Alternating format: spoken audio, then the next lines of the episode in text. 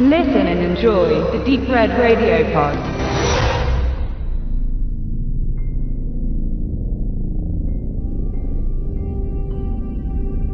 Zombies in wackeligen Bildern bescherten dem Spanier Paco Plaza eine steile Karriere im europäischen Horrorfilm und auch außerhalb seines Heimatkontinentes erlangte er Aufmerksamkeit. Zwar ist das US-Remake zu Wreck nichts Bleibendes, aber es zeigt den seltenen Neid der nordamerikanischen Filmindustrie auf Europa. Im Folgenden war Plaza mit den drei Sequels zu Wreck beschäftigt, als Autor, Regisseur oder Produzent. Enger Verbündeter bei all diesen Werken war Jaume Balaguero. Von ihm losgelöst erstellte Plaza jetzt einen Film ohne Untote und ging auf den nächsten Aggregatzustand über. Ein Geist beschäftigt ihn und den Drehbuchautor Fernando Navarro, der letztes Jahr mit seinem Skript zu Toro Talent beweisen durfte.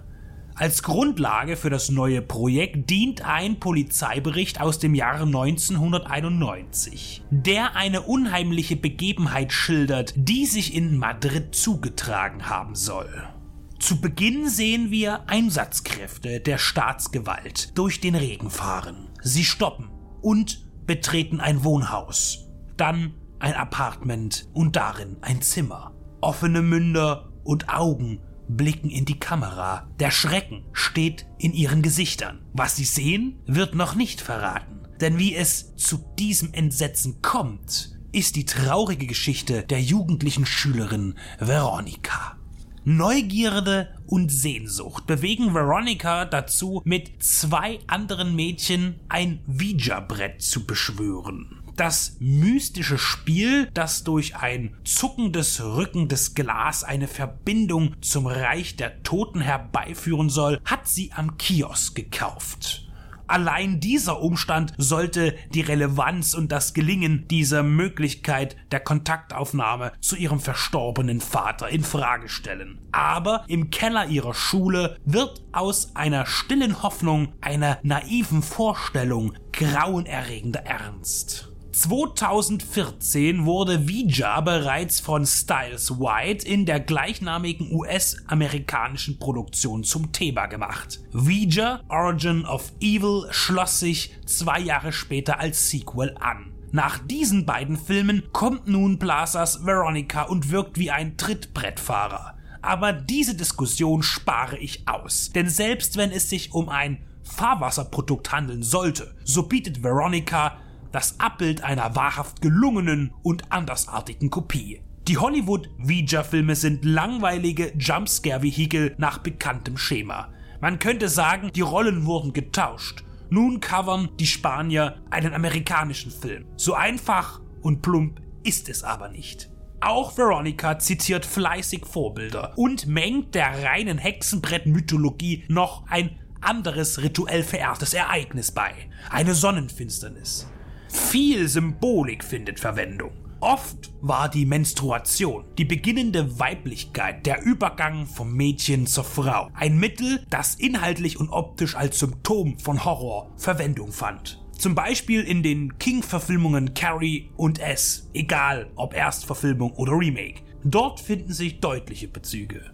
Veränderung, Wachstum, Ausfluss.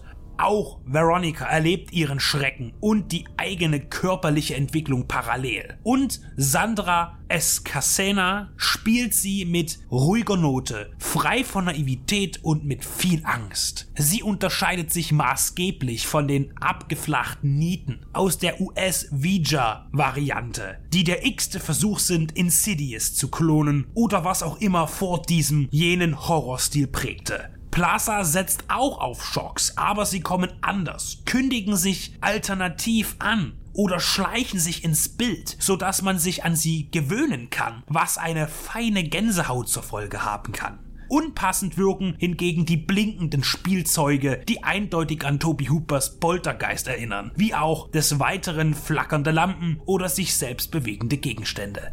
Am spannendsten, aber auch so einfach wie effektiv ist die Idee des Albtraums, der aus der Schlafstätte selbst kommt, aus dem Bett oder der Matratze. Hier könnte man wieder Nightmare on Elm Street als Beispiel bringen, in dem es auch so kommt, aber in Veronica ist diese Parabel ausgeprägter. Man könnte Plaza vorwerfen, dass er plakativ jede nahe greifbare Analogie nutzt, um sein Szenario zu füllen. Aber selbst wenn er so strohhalmgreifend hilflos gewesen sein sollte, dann ist es ihm doch gelungen, mit seiner Veronica Anspruch ins Genre zu bringen und den Geisterfilm etwas Abwechslungsreiches anzubieten. Auch wenn alles auf den ersten Blick doch sehr vertraut wirkt. Das Setting der frühen 90er ist den Ausstattern gelungen, um die Handlung auch kulturell zu verorten, tauchen immer wieder Audio- und visuelle Reminiszenzen an die spanische Rockband Heroes del Silencio auf, die zu dieser Zeit ihren Aufstieg feierten.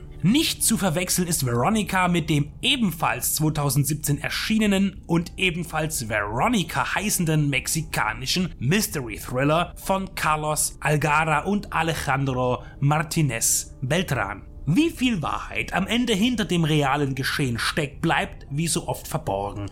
Texttafeln und Fotografien zum Abspann schüren allerdings erfolgreich die Vermutung der Echtheit. Veronica ist gelungener Euro-Horror, der sogar dem inflationären Ouija-Brett noch etwas abgewinnen kann.